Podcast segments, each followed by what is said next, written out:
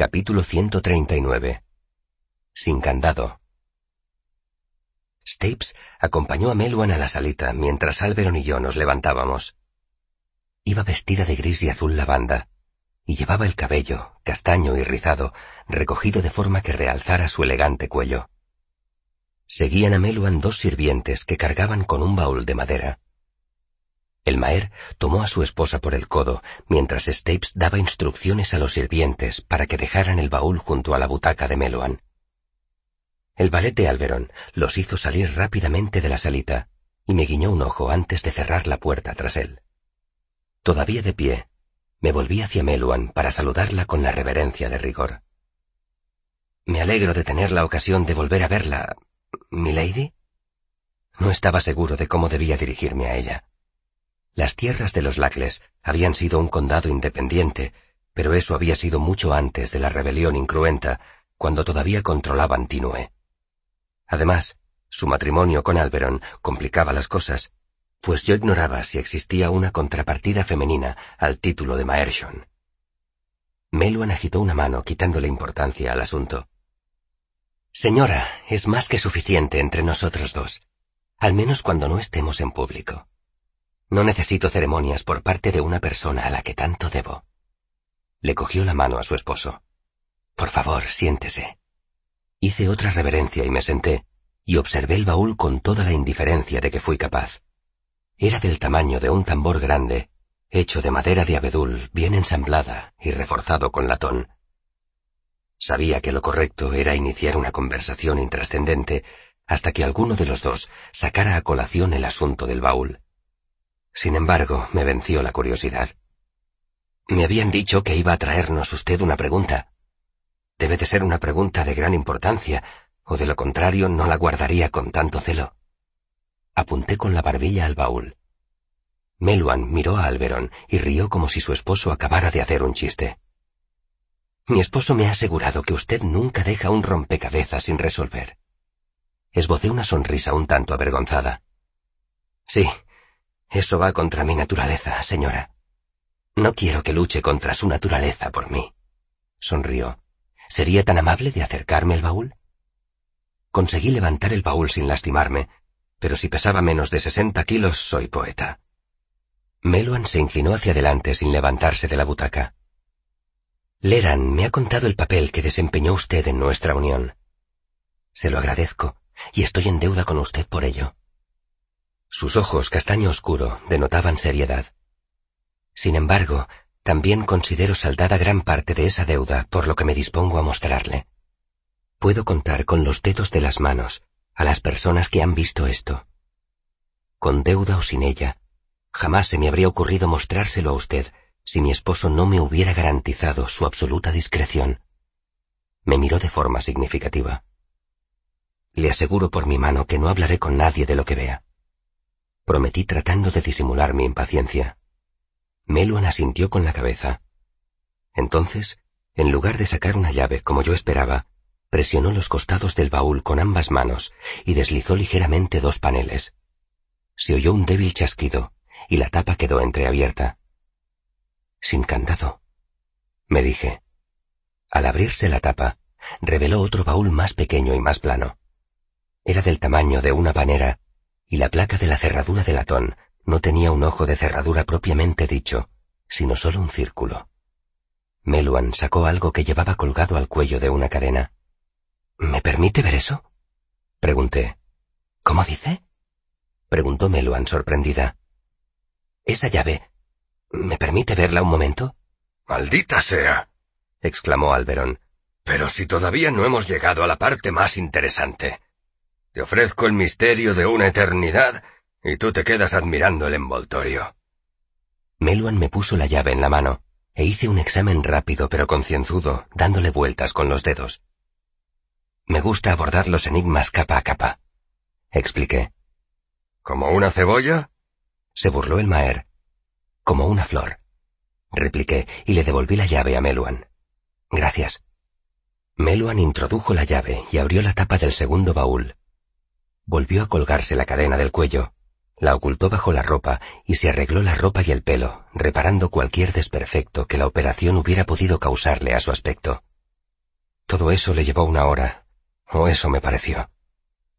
Por último, alargó una mano y levantó algo del baúl con ambas manos.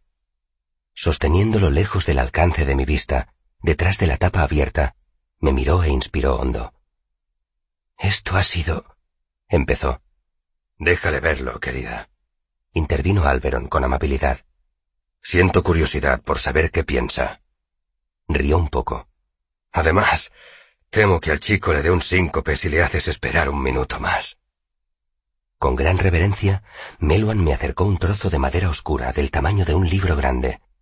Lo cogí con ambas manos. Era una caja desmesuradamente pesada para su tamaño, de una madera lisa como la piedra pulida. Al pasarle las manos, descubrí que los costados estaban tallados, no de una forma marcada que atrajera de inmediato la vista, sino con tanta sutileza que mis dedos apenas detectaron el tenue dibujo de relieves y surcos en la madera. Deslicé las manos por la parte superior y descubrí un diseño similar. Tenía razón, dijo Meluan en voz baja. Es como un crío con un regalo de solsticio. Todavía no has visto lo mejor, replicó Alberón. Espera y verás. Este chico tiene una mente como un martillo de hierro. ¿Cómo se abre? pregunté. Le di vueltas con las manos y noté que algo se desplazaba en el interior. No se veían bisagras, ni siquiera una juntura que revelara la presencia de una tapa. De hecho, parecía un taco de madera maciza, oscura y pesada. Pero yo sabía que era una caja. Sentía que era una caja, que esperaba ser abierta. No lo sabemos, dijo Meluan. Quizá hubiera continuado, pero su esposo la hizo callar con dulzura. ¿Qué hay dentro? Volví a inclinarla y noté que el contenido se desplazaba. No lo sabemos, repitió ella. La madera ya era interesante por sí sola. Era lo bastante oscura para ser roa, pero tenía una veta de color rojo oscuro. Es más, parecía madera de lindera. Olía débilmente a algo. Era un olor familiar que no acababa de identificar. Acerqué la cara a su superficie y aspiré hondo por la nariz. Algo parecido al limón, desesperadamente evocador. ¿Qué madera es esta? Su silencio fue respuesta suficiente. Levanté la cabeza y miré al Maer y a su esposa. No puede decirse que estén dispuestos a ayudarme mucho, ¿verdad? Sonreí para suavizar cualquier ofensa que mis palabras pudieran causarles. Alberon se inclinó hacia adelante. Debes admitir, dijo con una emoción débilmente velada, que esta es una pregunta excelente. Ya me has mostrado tu habilidad para resolver adivinanzas en otras ocasiones. Sus ojos grises destellaron. Dime, ¿qué adivinas sobre esto? Es una reliquia de familia, dije con soltura muy antigua. ¿Cuántos años crees que tendrá? Me cortó Alberón con ansia. Quizá tres mil años, respondí. Más o menos. Meluan, sorprendida, se puso en tensión. ¿Me acerco a sus suposiciones? Meluan asintió con la cabeza. Sin duda el tallado se ha desgastado con el uso después de tantos años. ¿El tallado? preguntó Alberón inclinándose un poco más. Es muy tenue, dije cerrando los ojos pero lo noto. Yo no he notado nada. Ni yo, dijo Meluan. Parecía ligeramente ofendida. Tengo unas manos excepcionalmente sensibles, dije con sinceridad. Son imprescindibles para mi trabajo. ¿Tu magia? preguntó Meluan con una pizca bien disimulada de sobrecogimiento infantil. ¿Y mi música? dije. ¿Me permite? Meluan asintió con la cabeza. Le cogí una mano y la apreté contra la parte superior de la caja. Aquí. ¿No lo nota? Meluan arrugó la frente concentrada. Tal vez un poco. Apartó la mano. ¿Está seguro de que es un tallado? Es demasiado regular para ser un accidente. ¿Cómo es posible que no lo hayan notado hasta ahora? ¿No se menciona en ninguna de sus historias? A nadie se le ocurriría poner por escrito nada relacionado con la caja Loeclos dijo Meluan sobresaltada. ¿No le he dicho que este es el más secreto de los secretos? Enséñamelo, dijo Alberon. Guié sus dedos por encima del dibujo. Alberon frunció el entrecejo. Nada. Mis dedos deben de ser demasiado viejos. ¿Podrían ser letras? Negué con la cabeza. Es un diseño fluido, como volutas, pero no se repite, sino que cambia. Se me ocurrió una idea.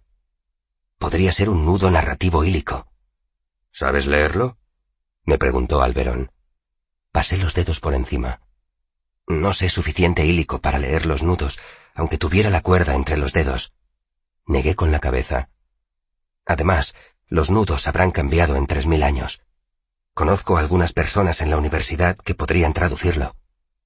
Alberon miró a Meluan, pero ella negó enérgicamente con la cabeza. No pienso permitir que hable de esto con ningún desconocido. Almaer pareció decepcionarle esa respuesta, pero no insistió. Se volvió hacia mí y dijo, Déjame plantearte tu propia pregunta otra vez. ¿Qué clase de madera es?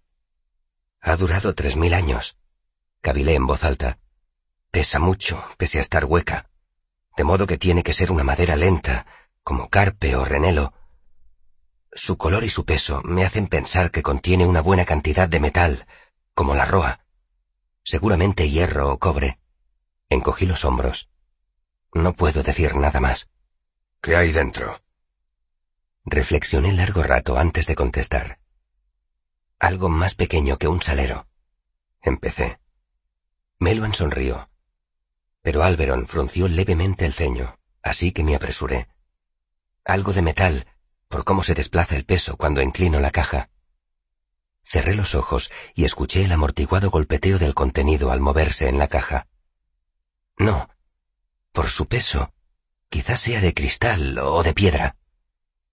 Algo valioso, aportó Alberón. Abrí los ojos. No necesariamente. Ha adquirido valor porque es antiguo y porque ha permanecido dentro de una misma familia mucho tiempo. También es valioso porque es un misterio. Pero, ¿era valioso al principio? Encogí los hombros. ¿Quién sabe? Pero los objetos de valor se guardan bajo llave señaló Alberón. Precisamente. Levanté la caja mostrándole su lisa superficie. Esto no está guardado bajo llave. Es más, podría estar encerrado aquí por otros motivos. Podría ser algo peligroso. ¿Por qué dices eso? preguntó Alberón con curiosidad. ¿Por qué tomarse tantas molestias? protestó Meluan. ¿Por qué guardar un objeto peligroso? Si algo es peligroso, lo destruyes contestó su propia pregunta nada más articularla. A menos que fuera valioso además de peligroso. Quizá fuera demasiado útil para destruirlo, sugirió Alberón. Quizá no pudiera ser destruido. Aventuré. Y la última pregunta, que es la mejor, dijo Alberón, inclinándose un poco más en el asiento. ¿Cómo se abre? Examiné la caja con detenimiento. Le di vueltas con las manos. Le apreté los costados. Pasé los dedos sobre el tallado buscando una juntura que mis ojos no hubieran detectado. La sacudí ligeramente, la olfateé, la puse a la luz. No tengo ni idea, confesé. Alberon dejó caer un poco los hombros. Supongo que era esperar demasiado. ¿Y con un poco de magia? Iba a decirle que esa clase de magia solo existía en las historias, pero vacilé. Ninguna que yo domine. ¿Te has planteado alguna vez cortarla, sencillamente? Le preguntó Alberon a su esposa. Meluan se mostró tan horrorizada como yo ante esa propuesta. Jamás. Exclamó nada más recuperar el aliento. Esto es el origen de nuestra familia. Antes cubriría de sal hasta la última hectárea de nuestras tierras. Y con lo dura que es esta madera, me apresuré a decir, seguramente estropearía eso que hay dentro. Sobre todo si se trata de algo delicado. Solo era una idea, dijo Alberon para tranquilizar a su esposa. Una idea muy poco meditada, dijo Meluan con brusquedad, e inmediatamente pareció lamentar sus palabras. Lo siento, pero solo pensarlo. Dejó la frase en el aire, claramente consternada. Alberon le dio unas palmaditas en la mano. Lo entiendo, querida. Tienes razón. Ha sido una idea muy poco meditada. ¿Puedo guardarla ya? le preguntó Meluan. Le devolví la caja a Meluan de mala gana. Si tuviera cerradura podría intentar forzarla, pero ni siquiera veo dónde pueden estar la bisagra o la juntura de la tapa. En una caja sin tapa ni candado, encierra Lagles las piedras de su amado. Aquella cancioncilla infantil se repetía una y otra vez en mi cabeza, y no sé cómo me las ingenié para disfrazar mi risa de tos. Alberon no pareció notarlo. Confío en tu discreción, como siempre. Se levantó. Por desgracia, me temo que ya he consumido gran parte de nuestro tiempo. Estoy seguro de que tienes otros asuntos que atender. ¿Quieres que nos reunamos mañana para hablar de los Amir? ¿A la segunda campanada? Me había levantado al mismo tiempo que el Maer. Si le parece bien, Excelencia, hay otro asunto del que me gustaría hablarle. Me miró con seriedad. Espero que sea un asunto importante. Es urgente, Excelencia. Dije con nerviosismo. Me temo que no puede esperar un día más. Lo habría mencionado antes si ambos hubiéramos tenido el tiempo y la intimidad necesarios. Muy bien. Volvió a sentarse. ¿Qué es eso que tanto te preocupa? Leran, dijo Meluan con un leve deje de reproche. Es tarde.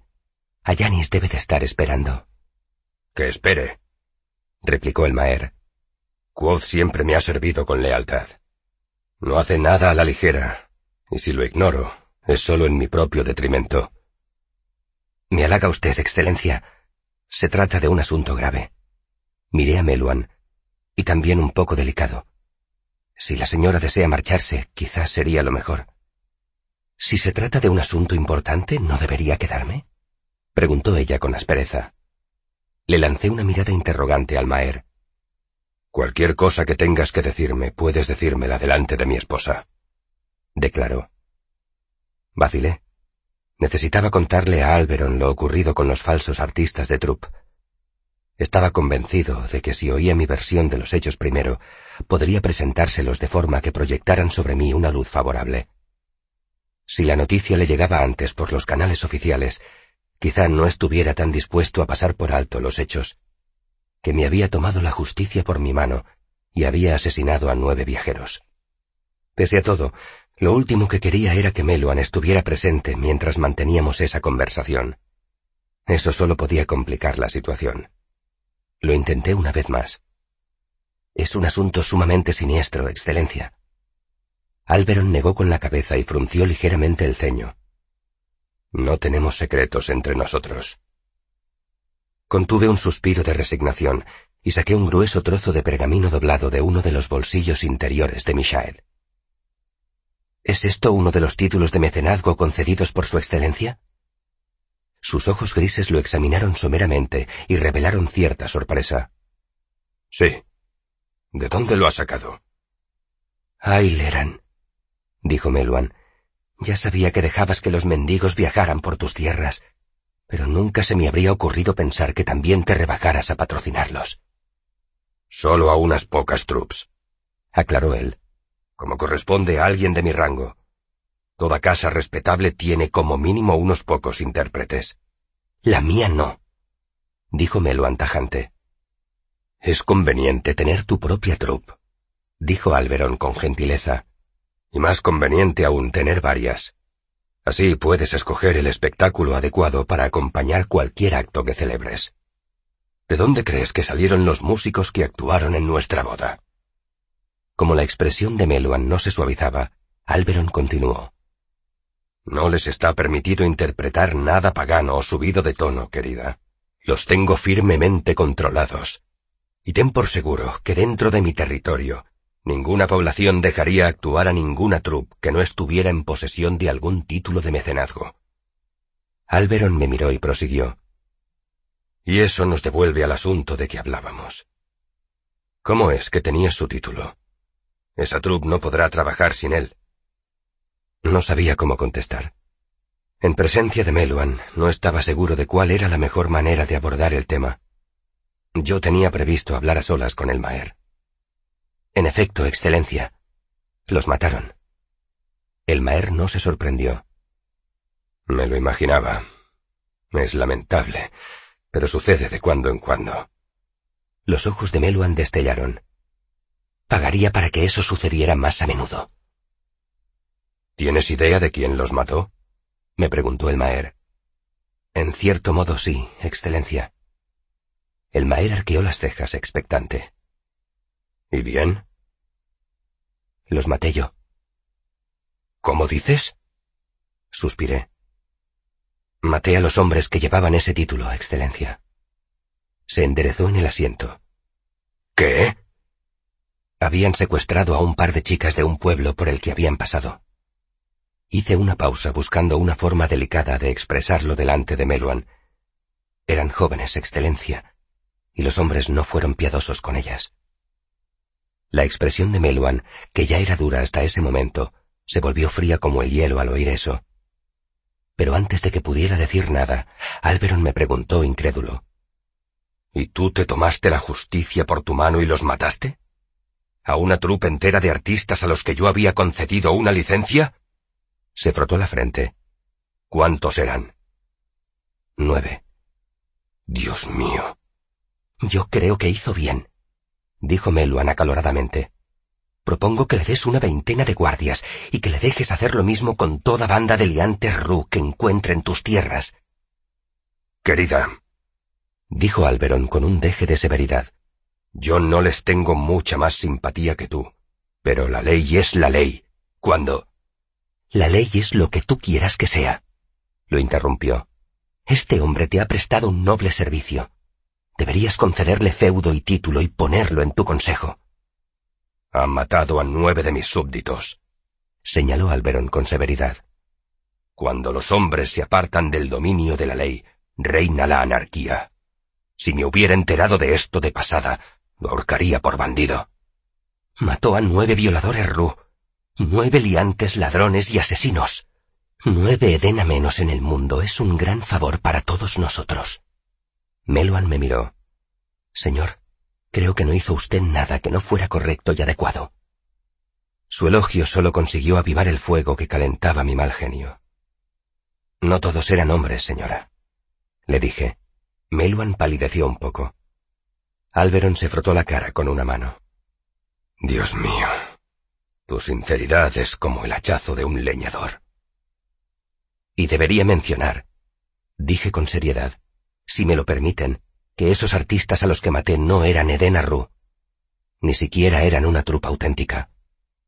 Alberon sacudió la cabeza disgustado y señaló con un dedo el título de mecenazgo que tenía delante. Aquí no dice eso.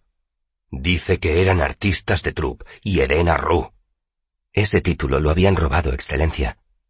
Esa gente a la que encontré en el camino había matado a una troupe de Ru y los había suplantado. Alberon me miró con curiosidad. Pareces convencido de ello. Uno de ellos lo reconoció, Excelencia. Admitió que solo se hacían pasar por Ru. Meluan parecía no poder decidir si aquella idea le producía más confusión o asco. ¿Quién iba a fingir semejante cosa? Mi esposa tiene razón, coincidió Alberón. Lo más probable es que te mintieran. ¿Quién no negaría tal cosa? ¿Quién admitiría voluntariamente ser un Eden? Al oír eso, noté que me ruborizaba, avergonzado de pronto por haber ocultado mi sangre de Eden todo ese tiempo. No pongo en duda que la trupa original fuera Eden excelencia. Pero los hombres que yo maté no lo eran. Ningún Ru haría las cosas que hicieron ellos. Los ojos de Meluan emitían destellos furiosos. Usted no los conoce. Señora, me parece que los conozco bastante bien. La contradije mirándola a los ojos. ¿Pero por qué? insistió Alberón. ¿Por qué intentaría alguien en su sano juicio hacerse pasar por Eden Arru? Para viajar libremente, dije, y para gozar de la protección que ofrece su nombre, Excelencia. Alberon encogió los hombros, rechazando mi explicación. Seguramente serían Ru que se cansaron de trabajar honradamente y se dedicaron a robar. No, Excelencia, insistí. No eran Edena Ru. Alberon me lanzó una mirada llena de reproche. Vamos a ver, ¿quién puede distinguir a unos bandidos de una banda de Ru? No hay ninguna diferencia, afirmó Meluan con vehemencia. Yo puedo distinguirlos, Excelencia. Dije acaloradamente. Yo soy Edena Ru. Silencio. En el rostro de Meluan se reflejaron la conmoción, la incredulidad, la rabia y por último la repugnancia. Se levantó, me miró como si fuera a escupirme en la cara y caminó en varada hasta la puerta. Se oyó un repiqueteo cuando su guardia personal se puso en posición de firmes y la siguió fuera de los aposentos del Maer. Alberon seguía mirándome con expresión severa. Si es una broma, es de muy mal gusto. No lo es, Excelencia. Dije tratando de controlar mi mal genio. ¿Puedo saber por qué has creído necesario ocultármelo?